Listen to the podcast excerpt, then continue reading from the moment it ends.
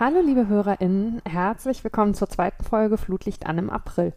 Ähm, wir nehmen Anfang des Monats auf, Ostern ist gerade vorbei, es regnet seit Tagen, Menschen warten auf ihre Impfung. Mal gucken, wo euch die Folge am 21. April erreicht.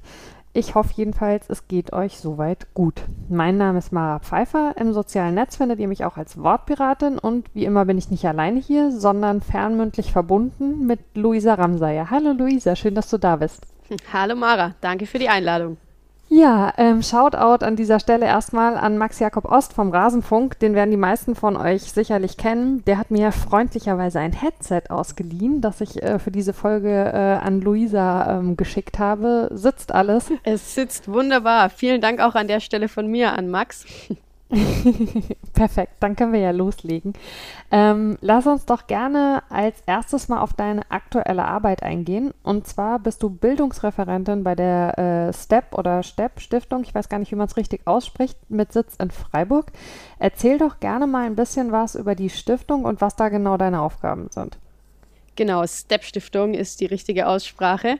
Mhm. Ja, ähm, ja, also erstmal bin ich dort zuständig für einzelne operative Projekte und für ein Weiterbildungsprogramm. Aber erstmal, was macht die Stiftung überhaupt? Also wir sind äh, ja tätig im Bereich ähm, ja, der sportkulturellen Arbeit und richten uns hauptsächlich an Kinder und Jugendliche. Und im mhm. Grunde geht es in unseren Projekten darum, dass wir über Fußball, also mit Sport im Allgemeinen und Fußball im Speziellen, dann dazu beitragen wollen, gesellschaftlichen Zusammenhalt zu stärken und eine integrative Wirkung eben auch zu entfalten. Okay, ähm, ich fand es ganz spannend. Ich habe mir die Fortbildung auf der Homepage mal ein bisschen angeguckt und ähm, die haben ja immer bestimmte Themenschwerpunkte. Einer ist beispielsweise Sport und Vielfalt. Und so wie ich es verstanden habe, ist der Ansatz ja schon so ein bisschen beidseitig. Ne? Also es geht zum einen darum, warum ist Vielfalt so wichtig und zum anderen eben aber auch darum, wie kann sie erreicht werden.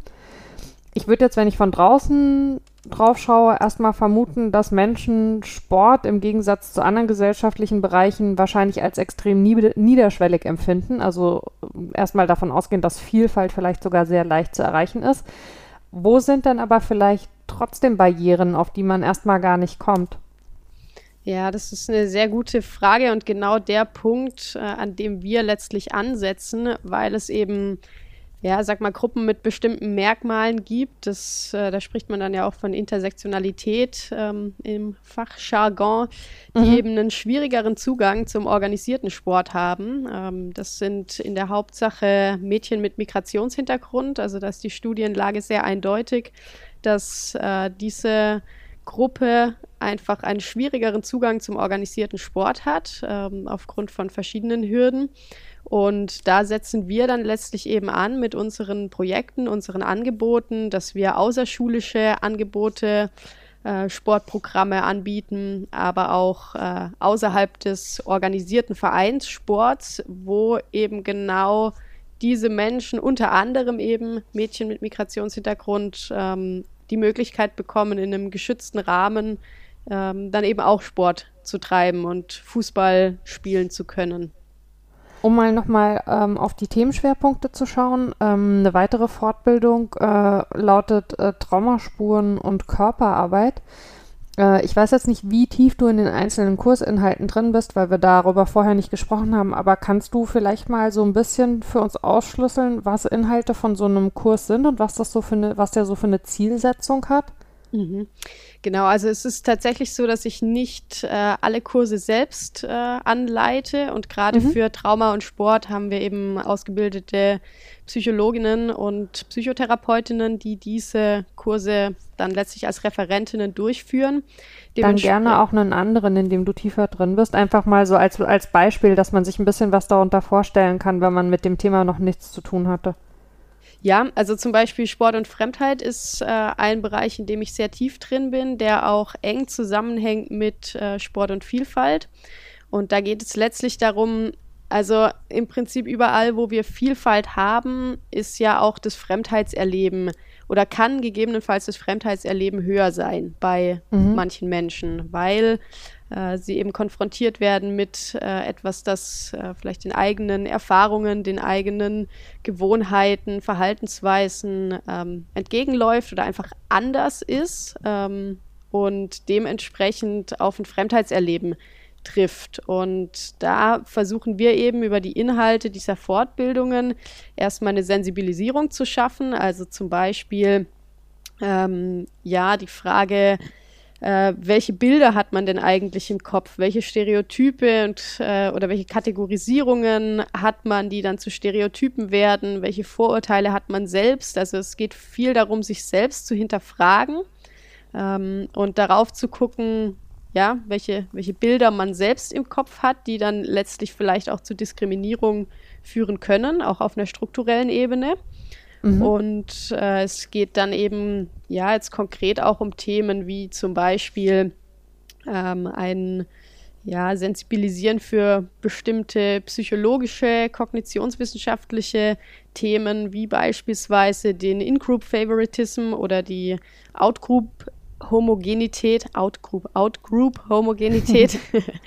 ähm, und äh, da geht es ja darum, das hängt eben eng zusammen mit diesem Vielfaltserleben, diesem Fremdheitserleben, dass äh, die soziale Gruppe, der man sich zugehörig fühlt oder mit der man sich identifiziert, dass das zum Beispiel äh, ja so die, die In-Group ist und dass mhm. diese Zugehörigkeit zu so einer Eigengruppe ja eben auch zu einem höheren Wir-Gefühl, einer Vertrautheit, einer Sympathie führt und das wiederum aber mit sich bringt, dass man die eigene Gruppe von anderen abgrenzt und ja, eben einem Bedürfnis nach einer Zugehörigkeit entsprochen wird, indem man Gemeinsamkeiten eher abschwächt und eher die Unterschiede betont werden. Und äh, das ist so ein bisschen der Punkt äh, bei dieser Outgroup-Homogenität, dass man die Menschen, die sozusagen der Fremdgruppe angehören, dann eher als äh, ja nicht als Individuen betrachtet, äh, da nicht differenziert, äh, sondern die Wahrnehmung einfach ähm,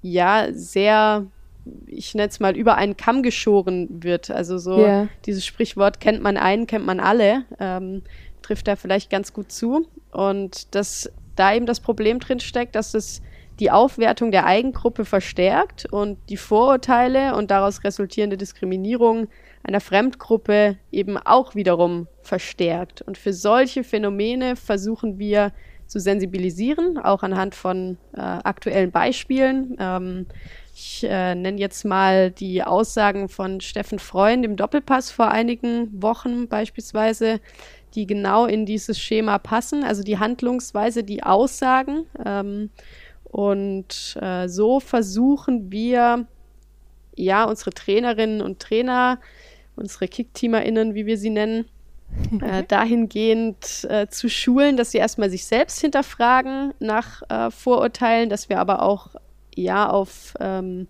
bestimmte Mechanismen hinweisen, ähm, die es letztlich gibt und die Möglichkeiten, die sie in der Praxis haben, um gegenzuwirken. Und das wäre eben beispielsweise, dass man andersrum rangeht und die Unterschiede abschwächt und dafür aber die Gemeinsamkeiten betont. Also um letztlich ein differenzierteres Bild dieser Fremdgruppe auch zu bekommen. Und die Gemeinsamkeit kann ja dann äh, in so einem Fall auch einfach schon sein, alle, die hier zusammenkommen, lieben Fußball beispielsweise. Genau, genau. Und ähm, das, also alles sehr nachvollziehbar, was du sagst, aber ja jetzt natürlich auf einem hohen theoretischen Level. Du hast ja gesagt, ähm, es geht äh, viel äh, um die Arbeit mit Kindern und Jugendlichen. Ähm, wie wird das denn dann von euren TrainerInnen äh, für diese Gruppe eben runtergebrochen? Mhm. Genau, also wir versuchen das insgesamt einfach über Spiele und Übungen, die wir a niedrigschwellig gestalten und äh, in die wir aber explizit und implizit ähm, ja, verschiedene Werte einbauen. Also letztlich ist der Kern, wie wir es auf dem Platz umsetzen, die Wertevermittlung. Und äh, ja, dafür kann ich vielleicht auch gleich nochmal Beispiele nennen, wenn es das ist, worauf ja, du hinaus gerne. möchtest. genau, also ja, ein Beispiel wäre, ähm, jeder oder jede aus dem Fußballbereich kennt äh, das, äh, das Spiel Eck. Also bei uns in der Gegend hieß es immer Eck oder Eckle. Ähm, diese Rondos, also im Prinzip einfach ein 4 gegen 2, 5 gegen 2, wie auch immer. Ähm, spielt man meistens zum, zum Aufwärmen ganz häufig. Inzwischen findet es aber auch Eingang in Hauptteile in der Trainingspraxis. Egal.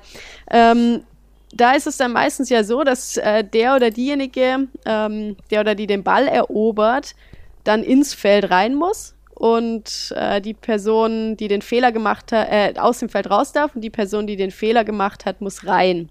Mhm. Ähm, und wir machen jetzt zum Beispiel auf einer impliziten Ebene, weiten wir das ein Stück weit aus, dass wir sagen, okay, die Person, die den Fehler gemacht hat, plus die Person rechts daneben müssen ins Feld, sobald ähm, ein Fehler gemacht wird. Und jetzt kann man natürlich erstmal sagen, hä, das ist ja total ungerecht. Warum? Was hat denn die Person rechts daneben damit zu tun? Die hat ja gar keinen Fehler gemacht. Aber genau das ist letztlich der Punkt, wenn wir beispielsweise den Wert Solidarität oder Hilfsbereitschaft vermitteln wollen. Okay. Und da geht es dann aber darum, das eben auch zu reflektieren. Also letztlich wird von den Kindern und Jugendlichen oder kommt von den Kindern und Jugendlichen natürlich genau das. Hä, das ist ja ungerecht. Warum muss ich denn da jetzt mit ins Feld? Und erst durch ähm, ja eine gezielte Reflexion, gezielte Anleitung ähm, der, der KickteamerInnen dann kann das dann eben zu einem Verständnis führen, warum das denn wichtig ist, dass man auch auf dem Fußballfeld solidarisch ist, weil man letztlich auch im 11 gegen 11 äh, nicht immer selbst den Fehler macht, ähm, mhm. sondern auch da Fehler ausbügeln muss von Mitspielern und Mitspielerinnen und genauso aber eigene Fehler auch wiederum ähm, ja sozusagen von anderen ausgebügelt werden. Also das sind so Spannend. Aspekte, ja. Ja, okay. Ähm, jetzt ist das ja vielleicht ein Klischee, aber ich würde jetzt so aus meinem Empfinden heraus sagen, früher, in Anführungszeichen, ähm, lief äh, die Geschichte, wer wird äh, Trainer bei äh, den Kleinen äh, im, im, Fußballverein, irgendwie immer so, dass äh, der Vater oder die Mutter, die sich am Seitenrand nicht schnell genug weggeduckt haben, die haben dann eben in Zukunft äh, da die Einheiten angeleitet. Natürlich hat sich da viel, viel, viel verändert. Ähm, was würdest du denn sagen aus deiner eigenen Erfahrung? Warum ist es so wichtig, dass eben auch für einen Vereinssport oder überhaupt halt für einen Sport auf einer, ich sag mal, privaten Ebene, also die nicht äh, auf einen Leistungssport äh, im, im Endeffekt hinzielt, ähm, dass sich da in der Trainerinnenausbildung so viel getan hat und dass es eben nicht mehr nur noch den Fokus auf das rein Sportliche gibt bei dieser Aufgabe, sondern dass das eben allumfassender mittlerweile betrachtet wird. Mhm. Ja, also erstmal ist das genau mein Ansatz, also A, unser Ansatz äh, bei der Stiftung, aber B, auch einfach mein persönlicher Ansatz, dass es eine ganzheitliche Betrachtung gibt, auch im Fußballbereich und gerade im Jugendfußball. Ähm, da ist es, wie du sagst, schon so, dass sich das in den letzten Jahren deutlich professionalisiert, verbessert hat, dass auch im Amateurbereich viele, ja, zumindest mal auf einer ähm, ersten Ebene ausgebildete Trainerinnen und Trainer tätig sind. Aber gleichzeitig ist das natürlich auch, also findet man genauso das, was du beschrieben hast, dass es dann halt doch Elternteile sind ohne pädagogische mhm. Vorbildung, ähm, die letztlich diese, diese Einheiten anleiten. Was nicht heißen soll, dass es grundsätzlich schlecht ist, wenn Elternteile das machen. Die können das teilweise auch sehr, sehr gut. Aber ähm, ja, im Grunde ist für mich persönlich halt wichtig oder für mich wäre halt die Vision, dass man nicht nur auf einer physischen Ebene, nicht nur auf einer sportartbezogenen, sportmotorischen Ebene quasi mit den Kindern und Jugendlichen arbeitet, sondern dass dieser Aspekt der Persönlichkeitsentwicklung, der Wertevermittlung einen genauso großen Bezug hat, weil letztlich wer von diesen Kids schafft es denn am Ende in den professionellen in den professionellen Fußball. Das ist ja schon mhm. nur ein absolut geringer Prozentsatz, äh, um die drei Prozent, wenn ich mich richtig entsinne, nach den letzten Zahlen, die ich kenne, die es überhaupt äh, aus Nachwuchsleistungszentren in den professionellen Fußball schaffen. Wenn wir uns da den Amateursport angucken, dann geht das ja gegen null. Und dementsprechend ist es aus meiner Sicht einfach viel wichtiger über den Fußball, äh, also so im Sinne von äh, Sportentwicklungsprojekten auch, ähm, ja, Fähigkeiten, auch weiche Faktoren, äh, Soft Skills zu vermitteln, die auch im Alltag und in der Schule, im Berufsleben, im, äh, für soziale Interaktionen wichtig sind. Ja, total nachvollziehbar. Ähm, du hast ja selbst auch lange Fußball gespielt, bis hoch in die zweite Bundesliga beim FV Löchgau. Ähm, die äh, Frauen haben in der zweiten Bundesliga eine Nord- und eine Südstaffel, ne? Ähm, und du hast in den frühen 2010ern gespielt. Was hast du denn damals für TrainerInnen-Typen erlebt in deiner Zeit noch als Spielerin? Oh, das ist eine sehr spannende Frage, über die ich mir in den letzten äh, Jahren durchaus auch immer wieder Gedanken gemacht habe. ähm, ja, also erstmal genau, ich habe in meiner Jugend, äh, war ich im Leistungssport tätig, also 2009 bis 2013 war das ähm, und dann eben, wie du sagtest, unter anderem dann in der zweiten Bundesliga. Allerdings hat meine Karriere dann im Prinzip schon aufgehört, bevor sie überhaupt begonnen hatte. Also nachdem ich ein paar Spiele in der zweiten Liga gemacht hatte, habe ich mir das Kreuzband gerissen mit 17 zum ersten Mal und habe dann relativ schnell entschieden, äh, dass das für mich als Spielerin nicht weitergehen wird, dass ich mich eher aufs Studium konzentriere.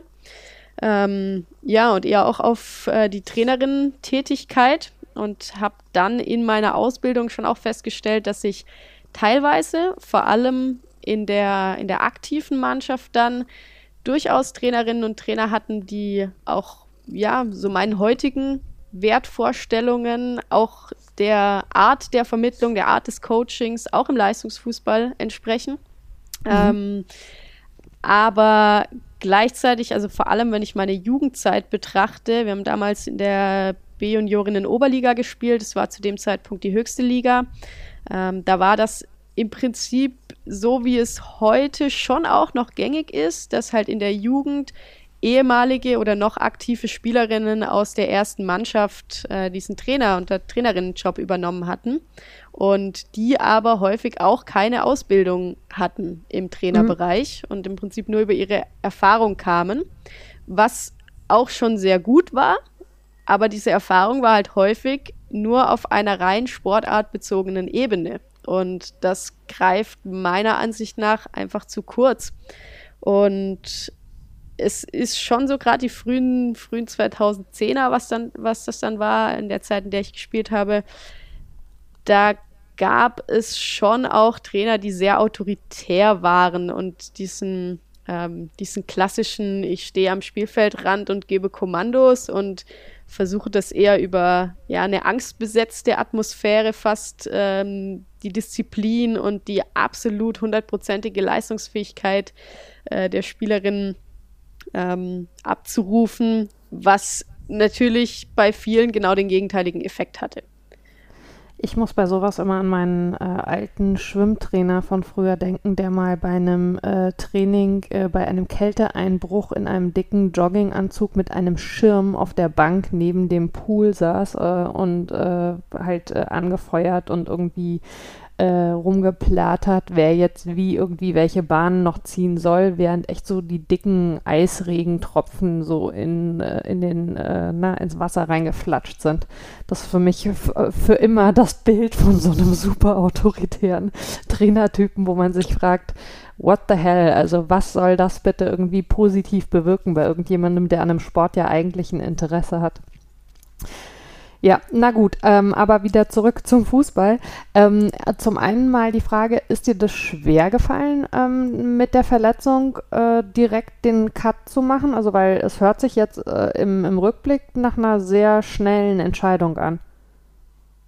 Hm, also vergleichsweise war die Entscheidung bestimmt schnell, aber das ging schon sicher pff, ah, ein bis zwei Jahre, bis ich dann wirklich entschieden hatte, okay, das wird nichts mehr. Also ähm, da war immer noch so eine leise Hoffnung, ob ich nicht doch nochmal angreife. Ähm, aber letztlich war das dann eher auch, also war das dann schon eine sehr bewusste Entscheidung auch äh, für, äh, ja, ich sag mal, ein Stück weit auch ein anderes Leben und einfach ein Vollzeitstudium und nicht diese Doppelbelastung und nicht diesen Versuch, ähm, ja, meinen Körper sozusagen bis zum letzten zu schinden und nebenher zu studieren und aber eigentlich den Fokus auf den Fußball zu legen. Also das habe ich ja alles gesehen und erlebt bei Mitspielerinnen und habe dann irgendwann für mich entschieden, nee, das ist nicht mein Weg. Und in der Hinsicht, ähm, ja, also es ist mir nicht leicht gefallen, klar, ich glaube, das würde es niemandem, gerade in dem Alter mit irgendwie 17, 18,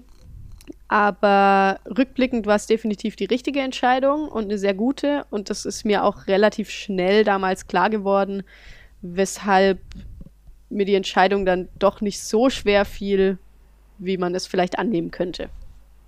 Aber du hattest ursprünglich schon durchaus das auch mal für dich irgendwie auf dem Zettel, vielleicht eben Haupt, also hauptberuflich ist ja bei den Frauen leider tatsächlich äh, vielfach äh, in Anführungszeichen, aber Profispielerin zu werden, war schon ein Gedanke, mit dem du gespielt hast für dich.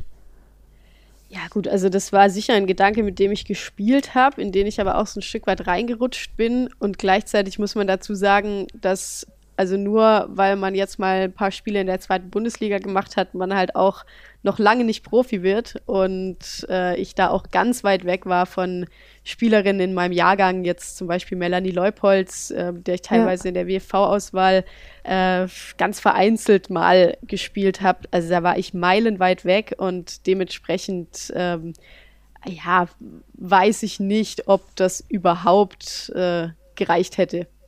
Okay. Ähm, wie bist du denn in den Fußball mal reingekommen? War das bei dir auch familiär vorgeprägt oder warst du da die Einzige bei euch in der Familie, die hingestapft ist? Ja, das war überhaupt nicht familiär vor, vorgeprägt, ja. Also ähm, ich habe einen jüngeren Bruder und äh, dementsprechend auch jetzt keine älteren Geschwister, die äh, mir das hätten vorleben können. Und es war eher so ein, ich habe äh, ja 2002 die WM gesehen und habe danach entschieden, ich möchte Fußball spielen. Ähm, und da waren meine Eltern oder zumindest meine Mutter erstmal auch überhaupt nicht begeistert von, hat mhm. das dann aber natürlich auch relativ schnell dann doch unterstützt und ähm, hat mir diese Möglichkeit natürlich gewährt. Und ja, da war ich eben dann acht circa, war dann erst in einer, einer Jungsmannschaft und bin dann aber recht schnell zu den Mädchen gewechselt. Und wenn du jetzt sagst, deine Mutter war am Anfang nicht begeistert, deswegen, weil du als Mädchen Fußball gespielt hast oder weil sie generell mit dem Fußball nicht so wirklich was anfangen konnte? Äh, letzteres. Also meine Mutter hat selbst Handball gespielt und äh, hatte auch viel mit Verletzungen zu kämpfen und es war bei ihr eher die äh, so ein bisschen die Sorge, äh, eine Mannschaftssportart mit einem hohen Verletzungsrisiko äh, einzugehen. Also das hatte, glaube ich, nichts mit dem, mit dem Geschlecht zu tun. Ähm, du hast kürzlich mal getwittert, worüber ich sehr lachen musste. Moment, ich äh, lese ab. Mein Körper seit zehn Jahren wie die A5, eine einzige Wanderbaustelle, hat sich aber gelohnt. Immerhin habe ich mal zweite Bundesliga gespielt und richtig viel Geld ver. Wait. ähm, Frage dazu: Hatte ich das Thema Geschlechtergerechtigkeit oder sagen wir eher Geschlechterungerechtigkeit ähm, im Fußball tatsächlich auch zu der Zeit, als du gespielt hast, schon beschäftigt oder ist das eher später aufgekommen? Nee, also äh, das ist, kann ich ganz klar beantworten. Also das ist definitiv später aufgekommen. Und äh, das ist auch was, was mich immer mal wieder ein bisschen beschäftigt, dass es zu der Zeit eben nicht so richtig im Bewussten zugänglich war. Und jetzt rückblickend ja. aber so, äh, ja, so massiv und eindeutig erscheint, welche Ungleichheiten da halt auch, äh, auch waren. Ähm, und das auch, äh, ja, also es bin auch nicht nur ich, das ist schon auch im Austausch mit ehemaligen Spielerinnen äh, und Kolleginnen, äh, denen das ähnlich geht. Aber zu dem Zeitpunkt, als ich gespielt habe, war mir das in keinster Weise bewusst. Ähm, da wollte ich einfach nur Fußball spielen, da habe ich überhaupt keine Vergleichswerte rangezogen. Ähm, ja, ist ja auf der einen Seite, würde ich jetzt mal, also von außen drauf schauen, sagen, sicherlich auch gut, gerade wenn man als Kind oder als Jugendlicher, als Jugendliche Fußball spielt, ähm, dass da nicht eben schon eine Beschäftigung mit, was kann ich damit eigentlich später verdienen, irgendwie äh, im Vordergrund steht, sondern dass man eben einfach die Lust am Spiel hat. Ähm, andererseits würde ich jetzt schon sagen, gibt es an einem gewissen Punkt ja fast auch sowas wie, ich weiß nicht, eine, eine Verantwortung von einem Fußballumfeld, eben darüber aufzuklären, wie geht es eigentlich irgendwie weiter. Und was würdest du sagen? Ich meine, wenn, wenn früher das Bewusstsein einsetzt oder wenn insgesamt das Bewusstsein intensiver wird für den Gap, den es da eben gibt äh, bei den Frauen und den Männern, Meinst du, dass sich dann auch noch mehr entwickeln würde oder dass sich generell vielleicht auch in den letzten Jahren mehr entwickelt hat, dadurch, dass Frauen das mehr zum Thema machen, dass sie es so halt nicht mehr hinnehmen wollen mit den Ungerechtigkeiten im Fußball? Hm, also, ich glaube, das setzt auf verschiedenen Ebenen an. Also du sprichst den Gap an, also jetzt zum einen zwischen Frauen- und Männerfußball. Ähm, ich muss dazu ehrlich gesagt gestehen, dass ich mich in den letzten Jahren nicht mehr wirklich mit dem Frauenfußball auseinandergesetzt habe, ähm, also jetzt spezifisch. Äh, klar, mit den Ungleichheiten definitiv. Ich habe auch viel gelesen, aber ähm, ich war so ein Stück weit auch einfach froh, dass ich jetzt mal aus diesem ganzen Fußballzirkus, sage ich mal, einfach mal raus war und ähm, bin das auch weiterhin. Ähm, es geht mir aber eher um das um den Punkt, den du ansprichst, nämlich die Verantwortung des Umfelds, nämlich von Trainerinnen und Trainern, von äh, auch Eltern, äh, allen, die da beteiligt sind. Und das ist, glaube ich, nicht nur im Frauenfußball oder da spielt nicht nur der Gap zwischen Frauen- und Männerfußball eine Rolle, sondern ja auch das, was wir zu Beginn schon hatten. Die Frage, wie viele schaffen es denn eigentlich auch aus den Nachwuchsleistungszentren ähm, überhaupt in den professionellen Fußball? Äh, ja. Dass auch dort teilweise meiner Ansicht nach nicht der Verantwortung nachgekommen wird, da allumfassend aufzuklären, ähm, sondern dass den Kindern, den Jugendlichen und auch den Eltern einfach eine ähm, eine sehr tolle Zukunft prophezeit ähm, wird, und aber außer Acht gelassen wird, wie hoch die Wahrscheinlichkeit denn eigentlich tatsächlich ist, das zu erreichen. Und jetzt kann man natürlich einerseits sagen, das ist ja total schön, dass da Menschen, auch junge Menschen, ihrem Traum nacheifern ähm, und ja, diese, diese minimale Chance eben wahrnehmen möchten. Auf der anderen Seite fehlt da für mich so ein bisschen die realistische Einschätzung von Seiten des Umfeldes, weil dadurch ja auch Hoffnungen zunichte gemacht werden, teilweise bei Kindern und Jugendlichen, ähm, die sehr, sehr groß sind und die auch einen sehr großen Einfluss haben können, dann im späten Jugendalter vielleicht, die dadurch so ein bisschen abgefedert hätten werden können. Ja, ich weiß, was du meinst. Ähm, Gerade das Thema Nachwuchsleistungszentren ist ja zuletzt auch so ein bisschen mehr in den Fokus geraten ähm, nach den ähm, Vorfällen oder nach den Vorwürfen gegen Trainer am äh, Campus des FC Bayern. Ne? Ähm, und da gab es, äh, ich glaube, das war der, der, ähm, der WDR Sport Insight Podcast, die sich dann auch so ein bisschen insgesamt damit beschäftigt haben, wie geht es eigentlich an den NLZs zu wie sind da irgendwie die Vertragsverhältnisse auch von TrainerInnen, gibt es, glaube ich, sehr, sehr große Unterschiede in dem, wie Verantwortung da gelebt und, ähm, und wahrgenommen wird an den verschiedenen Standorten. Ähm, du hast gerade den Fußballzirkus angesprochen, finde ich ganz passend, äh, dem du äh, einerseits äh, im, im aktiven Bereich ja ein bisschen den Rücken zugedreht hast. Äh, auf der anderen Seite bist du im Business selber ja schon auch ein Stück geblieben. Äh, du warst, wenn ich das richtig äh, zusammengesetzt habe, ähm, zunächst Lehrbeauftragte ne, für einen Fußballaufbaukurs an der Uni Freiburg. Warst dann Co-Trainerin der U15-Juniorin des SC Freiburg. Du hast den UEFA B-Level-Trainerinnenschein und bist DFB-Stützpunkttrainerin. Wie würdest du denn so insgesamt deine Beziehung zu dem Sport gerade beschreiben? Also wo sind die Ambivalenzen? Wo fühlst du dich ihm nah und wo ist auch eher vielleicht eine Distanz momentan da? Genau, also erstmal muss ich dazu sagen, ich habe dem äh, Trainerinnenbereich tatsächlich jetzt mal äh, ja ganz den Rücken gekehrt. Ich bin auch nicht mehr als Stützpunkttrainerin tätig.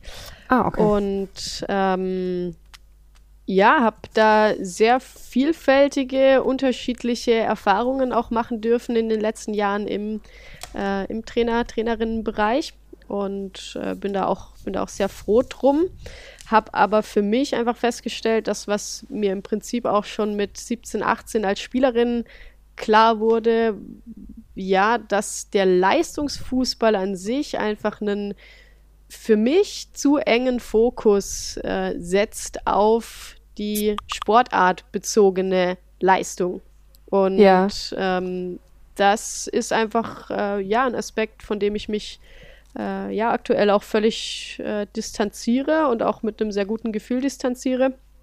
Ähm, was aber der Fußball für mich eben ja sehr oder den Fußball für mich sehr spannend macht, ist genau dieser Aspekt, äh, in dem ich eben auch mit meiner Arbeit zu tun habe, nämlich äh, im Prinzip Sport for Development. Also was kann der Fußball eigentlich leisten, um gerade Zielgruppen äh, aus beispielsweise sozioökonomisch benachteiligten Lebenswelten ähm, zu erreichen, um einen integrativen oder den integrativen Charakter, diese integrative Wirkung, die dem Fußball ja auch immer zugeschrieben wird, ähm, ja wirklich zu entfalten. Und das ist gerade eher meine Idee von Fußball. Also nicht den Fußball selbst in den Mittelpunkt zu stellen, sondern den Fußball als Mittel zum Zweck zu sehen, um Prozesse im Bereich der persönlichen, sozialen Kompetenzentwicklung, im Bildungsbereich, ähm, im sozialen Lernen anzustoßen. Damit stößt du ja ganz viele Themen an, die durchaus aktuell auch rund um den Fußball gesamtgesellschaftlich diskutiert werden. Also gerade wenn es jetzt auch so um Themen wie Diversität geht, wenn man schaut, die neue ähm, Anlaufstelle für sexuelle und geschlechtliche Vielfalt beim DFB, wo auch schon dann immer das Thema aufgemacht wird, man muss also sehr viel weiter unten mit Entwicklungen anfangen. Viel weiter unten bedeutet sehr häufig auch einen Fokus eben genau auf die Trainerinnenausbildung zu legen, weil das die Menschen sind, die eben intensiv mit den SportlerInnen dann wiederum zu tun haben und die die mitprägen. Du hast ja jetzt die Ausbildung zur Trainerin selber auch gemacht.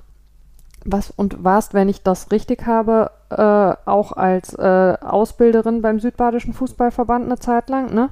Was würdest du denn sagen, jetzt auch durch das, was du in der Stiftung mittlerweile dir so angeeignet hast, wo sind denn Defizite in Trainerinnenausbildung? Also was sind denn Punkte, die da noch viel stärker betont werden müssten? Ja, genau. Also im Prinzip habe ich während meiner Trainerausbildung da auch schon angefangen, mich mit dem Thema Wertevermittlung in allen Facetten zu beschäftigen, weil man ja letztlich äh, ja auch auf jeder Website jedes Bundesliga-Vereins äh, liest, dass also sowohl jetzt im Leistungs- als auch im Amateurbereich, dass eben ein sehr großer Wert auf die Persönlichkeitsentwicklung, die Wertevermittlung gelegt wird. Mhm. Und das klingt jetzt ja auf dem Papier ja erstmal ganz spannend. Ähm, aber wenn ich jetzt meine Trainerausbildung betrachte, also ich habe die C-Lizenz noch beim Württembergischen Fußballverband gemacht, die B-Lizenz dann beim Südbadischen und die Elite-Jugend jetzt beim äh, über den DFB. Ähm, da wurden diese Themen eigentlich ja nahezu nicht betrachtet. Und die Begriffe sind zwar immer wieder gefallen, also gerade der, der Begriff Persönlichkeitsentwicklung, diese Worthülse, sag ich mal, äh, mit der ja. wurde da schon viel um sich geworfen, aber eher immer nebenbei und der Fokus, also der absolute Fokus lag immer auf dem fußballspezifischen Coaching. Und da muss ich jetzt sagen, also in der Hinsicht habe ich sehr, sehr viel gelernt, ähm, bin da auch sehr dankbar für das äh, theoretische und praktische Wissen, aber mir hat das schon gefehlt, äh, diese Frage, wie wir als Trainer und Trainerinnen eben die SpielerInnen nicht nur fußballbezogen weiterbringen können, sondern halt auch deren persönliche und soziale Kompetenzen stärken können. Also wie wir das auch in unsere, unsere Trainingsarbeit äh, einfließen lassen können. Und diese Gewichtung quasi von sportartspezifischen Themen und dem Bereich Wertevermittlung war jetzt subjektiv aus meiner Sicht äh, so gefühlt 95 zu 5 Prozent, wenn überhaupt. Und ja, das, das mag zwar auch der Realität in vielen Vereinen entsprechen, also dass eben der Hauptfokus auf der sportartspezifischen Vermittlung liegt, aber aus meiner Sicht wird da halt der entscheidende Faktor, nämlich eine gesunde und auch wirklich altersangepasste psychosoziale Entwicklung der SpielerInnen einfach nicht beachtet. Und ähm, ja, also man sieht das jetzt zum Beispiel wieder. Ich habe jetzt gestern eine Studie gelesen, äh, zum, zum Biobanding. Ähm, da geht es ja darum, also auf physischer Ebene tut sich jetzt eben in dem Bereich der altersadäquaten Förderung viel. Und dieses Biobanding, das soll eben dem relativen Alterseffekt äh, entgegenwirken. Es äh, soll eben darum gehen, dass Spieler und Spielerinnen nicht mehr nach ihrem kalendarischen Alter, also ihrem Geburtsdatum quasi, äh, in Altersklassen eingeteilt werden, sondern aufgrund ihres biologischen Alters. Also, dass die körperliche Entwicklung betrachtet wird und anthropometrische Maße, also Körpergröße oder Gewicht oder Kraft, Schnelligkeit okay. etc. Äh, zur Einteilung in bestimmte Altersklassen dann herangezogen wird. Ähm, und es ist ein das ist ein super Schritt, also aus meiner Sicht, ähm, wenn, wenn das so äh, funktionieren kann, ist sicher, sicher ein Versuch wert. In der Premier League wird da auch schon einiges zu gemacht. Aber das ist eben nur die physische Ebene. Und aus meiner mhm. Sicht ähm, ist es, also sind gerade Kinder und Jugendliche ja eben auch in Bezug auf die persönliche, auf die sozial-emotionale Entwicklung auch im selben kalendarischen Alter äh, sehr unterschiedlich weit entwickelt und brauchen deswegen auch da entsprechend eine altersangepasste ähm, Begleitung, Betreuung.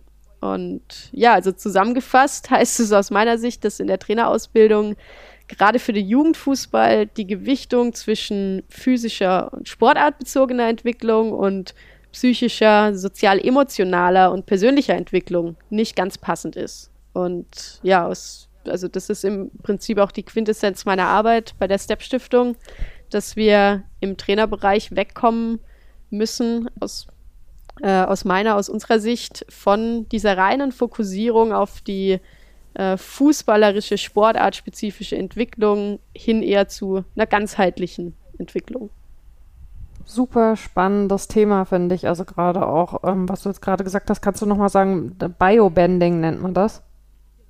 Okay. Sehr spannender Ansatz. Ähm, du hast ja in Freiburg studiert, ne? Bildungsmanagement, Kognitionswissenschaften und Sportwissenschaften.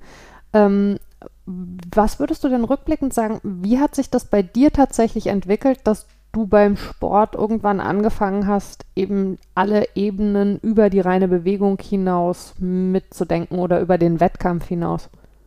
Hm.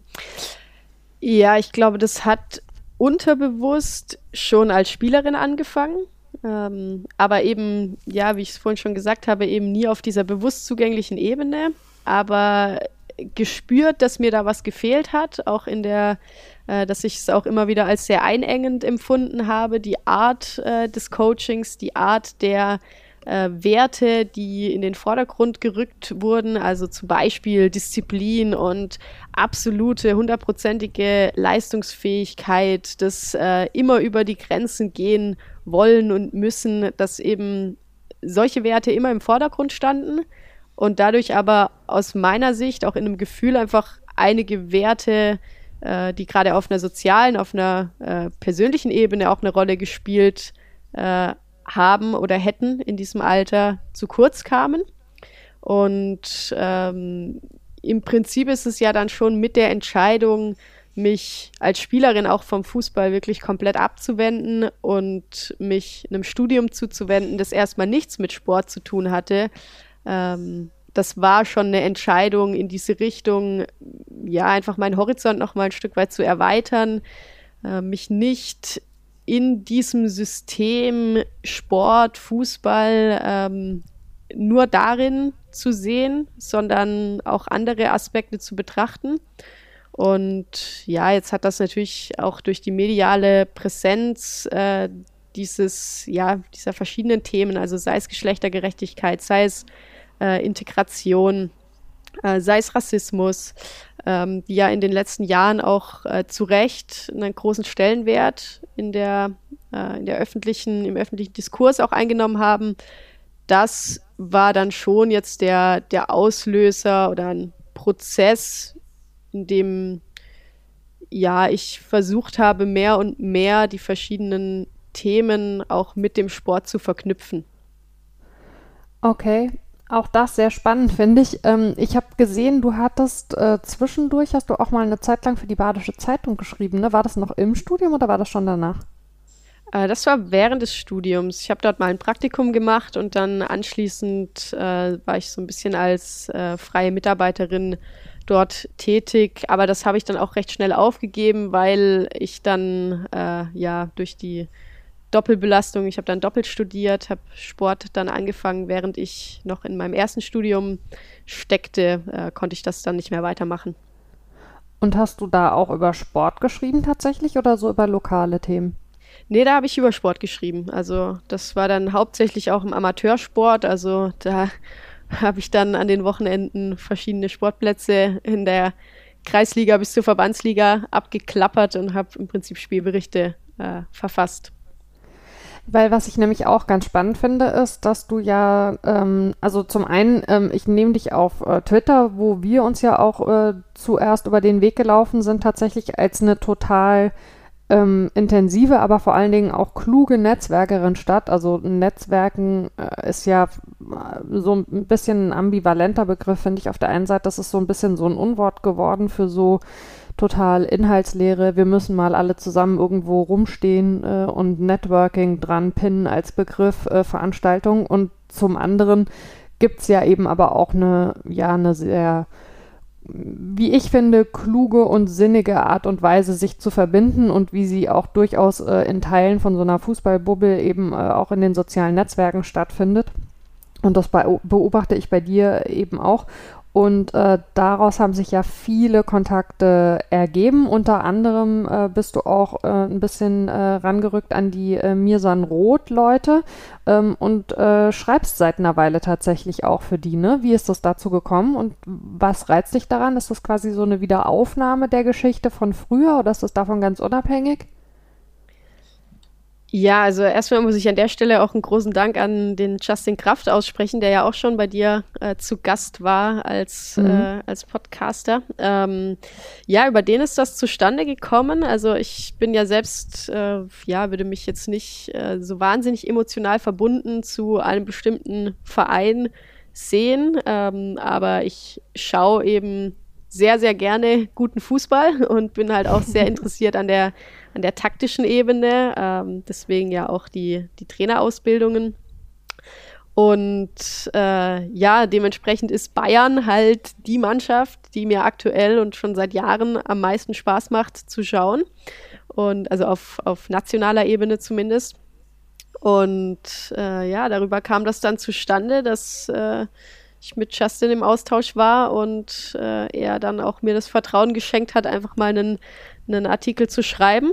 Und äh, das wurde dann für passend befunden für den Blog und seither äh, ja, schreibe ich dort ab und zu. Und zu deinem zweiten Punkt, ähm, ja, also vielleicht ist es ein Stück weit eine Wiederaufnahme dieser äh, Themen von damals aus dem Studium.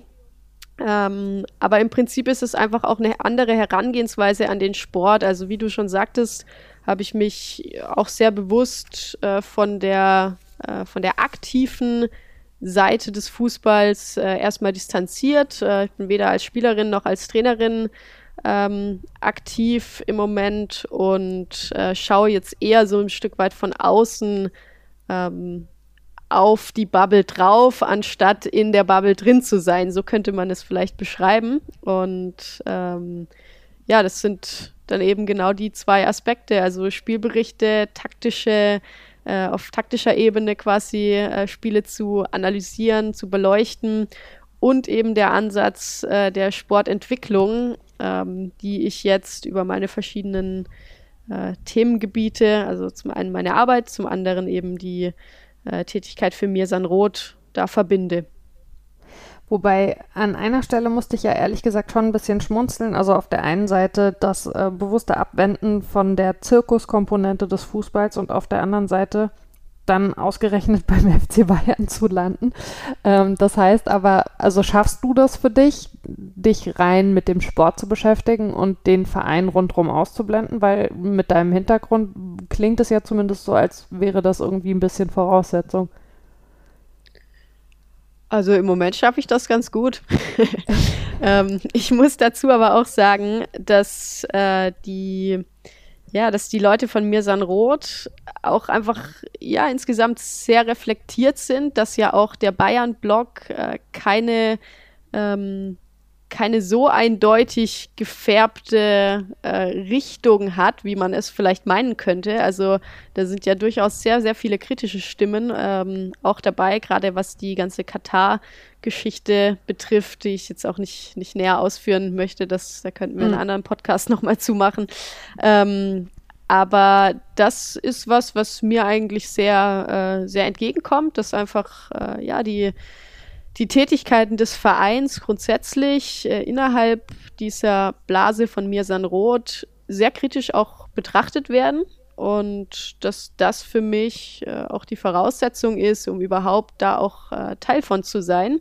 Und ich selbst fokussiere mich da aber tatsächlich auf das rein sportliche. Also ich, ich schreibe ja, äh, wenn dann Spielberichte oder äh, Artikel über einzelne Spieler ähm, und mit den gesellschaftsrelevanten Themen in Bezug auf den FC Bayern habe ich mich jetzt bisher noch nicht befasst. Hast du dein spieltaktisches Verständnis schon entwickelt, als du selbst noch auf dem Feld standest? Also nicht nur ein spieltaktisches Verständnis im Sinne von, ähm, wie man selber eben Taktik auf dem Feld umsetzt, sondern auch so von draußen draufschauend? Oder ist das tatsächlich was, was sich dann erst später mit der Entwicklung mit einem Fußball von der Seitenlinie, sage ich mal, entwickelt hat? Das hat sich viel, viel später entwickelt. Ähm, was aber auch daran liegt, und da sind wir wieder so ein Stück weit an äh, bei der anderen Frage zu den äh, Trainertypen und Trainerinnen-Typen in den frühen 2010ern äh, angekommen. Ich habe tatsächlich auch in der Jugend einfach teilweise keine guten Trainer gehabt, ähm, keine guten okay. Trainerinnen äh, auf dieser taktischen Ebene. Also vielleicht waren die selbst äh, hatten die vielleicht sogar ein ganz gutes Verständnis, aber sie konnten es nicht vermitteln. Und das zeigte sich für mich zum Beispiel daran, also ich habe zum ersten Mal in, äh, im Fußballkurs an der Uni von der offenen Stellung gehört. Und das ist ein Begriff, der wird heute den äh, gefühlt den 8-, 9-Jährigen schon eingebläut.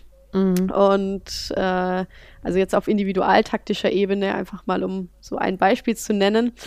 Und das hat eher dazu geführt, dass ich als Spielerin sehr intuitiv unterwegs war und ähm, ja, extrem wenig Ahnung von Taktik hatte. Also man könnte fast sagen, ich saß bei den Kabinenansprachen, ähm, habe ich auf das Taktikboard geschaut und habe gesehen, okay, ich bin äh, als linke Verteidigerin aufgestellt und das war aber auch mein Verständnis davon. Also es gab da überhaupt keine Idee davon, was äh, ja, was ja heute auch im Kommen ist, von Positionsspiel, von der Besetzung von Räumen, von ähm, ja, Verschiebeverhalten. Und das kam alles erst viel, viel später, ähm, vor allem mit der Beschäftigung im Sportstudium an der Uni.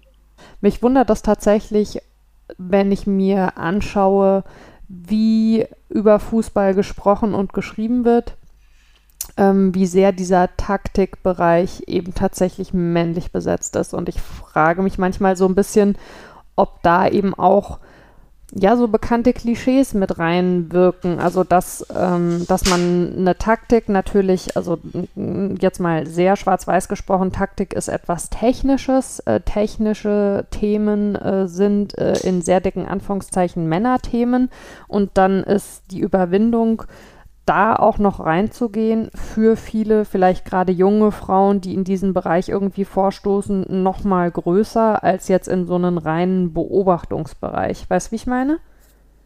Ja, ja. Ähm, das mag sein. Also ich kann jetzt nur aus meiner Erfahrung sprechen. Ähm, wie gesagt, war das eben bei mir schon auch so, dass ich rein aus der Perspektive als Spielerin oder als ehemalige Spielerin hätte ich mir auch das Taktikwissen nicht zugetraut, äh, um darüber tatsächlich zu schreiben, sondern das kam eben erst mit einer wirklich intensiven Auseinandersetzung, auch äh, übers Studium, über, ähm, über Trainerausbildungen. Ähm, und ich glaube, das ist schon ein Punkt, dass gerade in der Trainerausbildung halt doch nach wie vor sehr, sehr viel mehr Männer, ähm, vor allem wenn es dann in die höheren Bereiche reingeht, also C-Lizenz findet man definitiv noch mehr Frauen ähm, als dann ab äh, Bundesebene, Elite-Jugend, A-Lizenz etc. Äh, wurden kürzlich übrigens Zahlen zu veröffentlicht, auch ganz spannend. Äh, kann mhm. ich gleich noch mal was zu sagen. Aber das eben dieser Bereich auch nach wie vor stärker von Männern besetzt ist und dementsprechend da auch äh, ja, der Wissensvorsprung oder das, das Wissen aus diesem Bereich dann eben auch noch häufiger bei Männern liegt. Ich weiß es nicht. Also äh, ich kann nur von mir sprechen, dass das bei mir halt tatsächlich erst auch durch die Auseinandersetzung im Sportstudium und über die Trainerausbildung kam. Ähm, ich möchte da den Leuten nicht absprechen. Also man kann sich taktisches Wissen garantiert auch auf einer anderen, äh, über andere Quellen aneignen. Bei mir war das eben so und deswegen wäre das vielleicht eine von vielen möglichen ähm, ja, Ursachen für das, was du ansprichst. Ja, ich glaube, es ist so wie bei vielen von diesen Themen, dass die Gründe eben sehr, sehr vielschichtig sind. Also was aus meiner Beobachtung schon auch mit eine Rolle spielt, ist äh, die Frage, mit was für einer Selbstverständlichkeit gehst du mit einem bestimmten Wissensstand an die Öffentlichkeit. Und also in meiner Wahrnehmung zumindest ist es so, dass da der Fußball nach wie vor als sehr männlich wahrgenommen wird, viele Frauen das Gefühl haben, sie müssen besonders viel in einem bestimmten Bereich wissen, um quasi sich überhaupt den Raum zu nehmen und Themen anzusprechen, wo vielleicht äh, irgendwie äh, umgekehrt auch da, das ist jetzt natürlich sehr klischeehaft runtergebrochen, aber wo eben vielleicht umgekehrt ein Mann, nachdem er drei Fußballspiele geguckt hat, sagt, okay, äh, ich kann mich äh, da gerne zu äußern, ich bin jetzt irgendwie Experte. Ähm, also ja, da spielen, glaube ich, ganz viele verschiedene Themen zusammen. Ich finde es nur sehr spannend, dass ähm, du mittlerweile ähm, in, in so einer sehr großen Selbstverständlichkeit eben äh, in dem Bereich unterwegs bist, die ich einfach total erfrischend finde. Also ich habe mir einige von deinen Texten bei äh, Mirsan Roth äh, durchgelesen und ja, das macht einfach Spaß, also weil man halt merkt, dass du Spaß an den Themen hast äh, und dass du eben äh, dick drin steckst und dass du weißt, wovon du sprichst oder worüber du schreibst und sehr, sehr angenehm. Also hoffentlich äh, finden sich da bald wieder äh, der nächste Schwung an Nachahmerinnen. Gerne. Ähm, Nochmal zurück äh, zum Thema Netzwerke und äh, Twitter. Du hast ähm, bei dir auf dem Profil, äh, man kann ja bei Twitter einen Tweet pinnen, also der nicht äh, so wegrauscht, sondern der immer äh, so der erste ist, den Leute sehen, wenn sie auf dem Profil tatsächlich mal gehen. Und da hast du das äh, Zitat äh, von Marcelo Bielsa gepinnt, äh, There should be a punishment for those who ignore the beauty of the game to achieve victory. Also es sollte eine Strafe geben für ähm, Menschen, die die Schönheit des Spiels äh, zugunsten äh, eines Sieges ignorieren. Ähm, ist das so ein bisschen eine Zusammenfassung äh, davon, wie du auf Fußball schaust? ähm, auf Fußball, also auf das Spiel an sich, ja. Also da da kommt natürlich auch noch voll zu kurz diese Bereiche, die ich vorhin angesprochen hatte, mhm. Persönlichkeitsentwicklung, sozial-emotionale Entwicklung etc.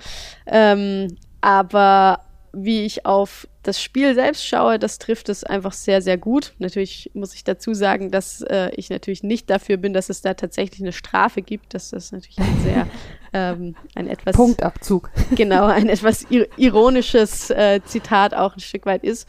Ähm, aber das, das trifft sehr gut. Also ich, äh, ich mag es einfach, ich, ich liebe guten Fußball in dem Sinne, vor allem wie er heute ja auch von Bayern teilweise äh, inzwischen wieder gespielt wird mit äh, vielen Rotationen, mit äh, Positionsspiel, mit viel Ballbesitz, ähm, mit einem Offensivdrang. Ähm, und ich kann beispielsweise Mannschaften äh, wie ah, zum Beispiel Atletico Madrid ja auch jahrelang gespielt hat, mhm. äh, die einfach nur ähm, ein Defensivbollwerk jetzt mal ganz äh, über, ja, salopp gesagt ja. äh, hingestellt haben und wo es einfach nur um das Ergebnis ging und es völlig egal war, wie man ein Ergebnis ähm, erzielt hat. Hauptsache, man hat gewonnen. Und das ist natürlich auch das, ähm, also das, das steckt ja im Leistungssport sozusagen inzwischen auch originär drin, dass ja die Ergebnisorientierung auch aus ökonomischer Sicht ähm, ja einfach sinnvoll ist für viele, ähm, für viele Teams, aber das äh, ja, macht mich umso mehr oder deswegen gefällt es mir umso mehr, wenn Mannschaften sich dem nicht so hingeben. Vielleicht sollte man einfach anfangen, im, ich sag mal, oberen Tabellendrittel vielleicht zusätzlich zu den sportlich erreichten Punkten noch sowas wie Haltungsnoten zu vergeben. wie beim Skispringen. Genau. Ja, das wär, also, das, oh, das wäre eine Option, ja. Ne, also ich glaube, so im Abstiegskampf äh, bringt das gar nichts, aber also wenn man äh, so die Mannschaften, die um die europäischen Plätze mitspielen, äh, die können pro Spieltag äh, sich noch einen Punkt äh, über besonders schönes Spiel dazu verdienen. Das würde, glaube ich, äh, uns allen, die wir uns das regelmäßig äh, reinziehen, Wochenende für Wochenende, wirklich äh, die Lebensqualität erhöhen. Absolut, zumal du als Mainz-Fan äh, ja aktuell auch nicht den leichtesten Stand hast, wenn du dir die Spiele am Wochenende anschaust, oder?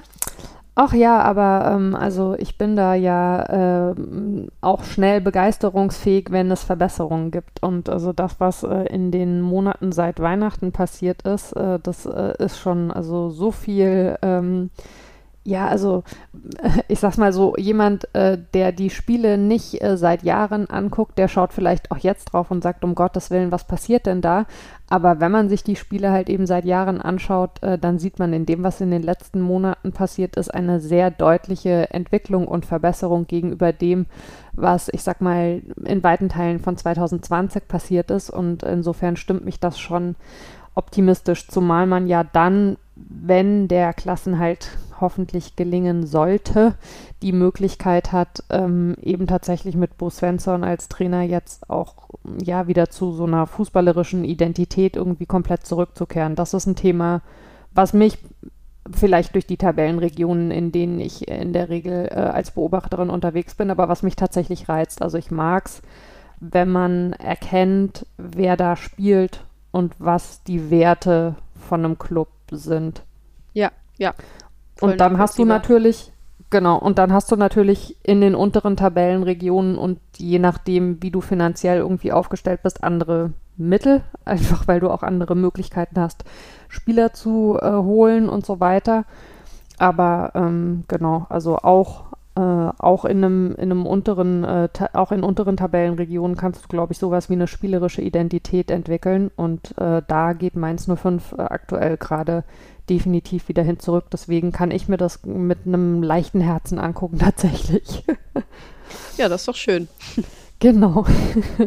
Macht meinen äh, Job auch angenehmer.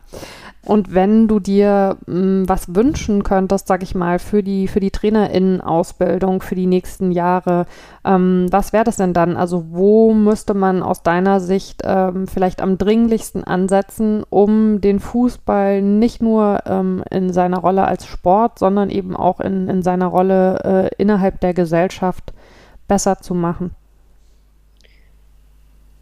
Ich würde mir auf jeden Fall ein grundsätzliches Umdenken wünschen, das ähm, ja vom im Prinzip vom Mensch aus denkt. Also vor allem äh, was, was Kinder und Jugendliche eben betrifft, dass äh, man die, die Personen, die handelnden Personen, die Spielerinnen und Spieler, äh, dass man die in den Vordergrund rückt dessen, was man tut. Und ähm, das wiederum bringt mit sich, dass ich den Wunsch hätte, dass jeder Trainer und jede Trainerin sich mal wirklich bewusst über seine oder ihre Werte ähm, ja, Gedanken macht, reflektiert und äh, ja, also stelle ich zum Beispiel Ehrgeiz und Leistung in den Vordergrund oder Loyalität und Disziplin oder Glaubwürdigkeit und Vertrauen oder keine Ahnung, äh, Kreativität, äh, Fairness, Kooperation und was bedeuten eigentlich diese Werte für mich? Und erst wenn ich weiß, was sie für mich bedeuten, habe ich ja auch eine Chance, sie wirklich vorzuleben ähm, und letztlich auch zu vermitteln, ob jetzt explizit oder implizit. Ja, ich frage mich immer, also ich finde das alles äh, total gut, was du erzählst und super spannend. Ich frage mich, inwieweit es tatsächlich gelingen kann, das im Leistungssport zu implementieren. Also ich fände es aus ganz vielen der Gründe, die du auch schon genannt hast, also gerade die Frage, wie viele schaffen es tatsächlich äh, und äh, muss man dann den Fokus nicht eben äh, breiter aufstellen, absolut wünschenswert. Ich habe ehrlich gesagt meine Zweifel, wenn man schaut, wie äh, ökonomisiert der Sport an vielen Stellen funktioniert, dass, mh, mm, ich sag mal, breit äh, über die Verbände und Vereine hinweg sich diese Erkenntnis durchsetzt, dass man, dass man diese Veränderungen ähm, tatsächlich anstreben sollte. Wie geht dir das da? Wie, wie optimistisch bist du selbst? Ja, also ich sehe natürlich die gleichen Punkte wie du ähm, und äh, glaube auch, dass es, wenn dann äh, ja einen großen Vorreiter braucht, einen großen Vorreiterverein beispielsweise.